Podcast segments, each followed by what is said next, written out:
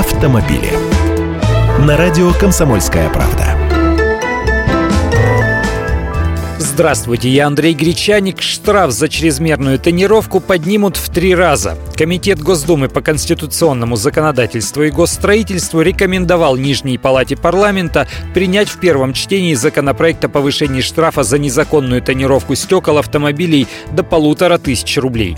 Сейчас за управление машиной с передними стеклами, светопропускание которых не соответствует требованиям техрегламента, налагается штраф в размере 500 рублей. И все. Раньше инспекторы ГИБДД имели право снимать номера с автомобилей нарушителей, которые отказывались сдирать затемненную пленку со стекол на месте, но год назад эта мера потеряла смысл и была отменена, поскольку теперь дубликаты номеров автовладелец имеет право изготовить в любой мастерской без какого-либо разрешения ГАИ. После этого послабления водители снова начали закатывать в гудрон стекла своих машин. 500-рублевый штраф уже мало кого останавливает. Красота дороже. В пояснительной записке к законопроекту указывается, что произошел значительный рост нарушений, связанных с тонировкой. Лидерами по таким нарушениям стала Москва, Краснодарский край, Свердловская и Ростовская области.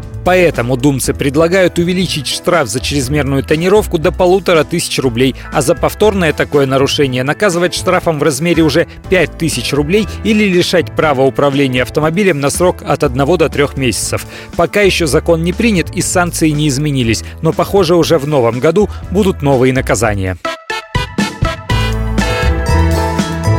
Автомобили.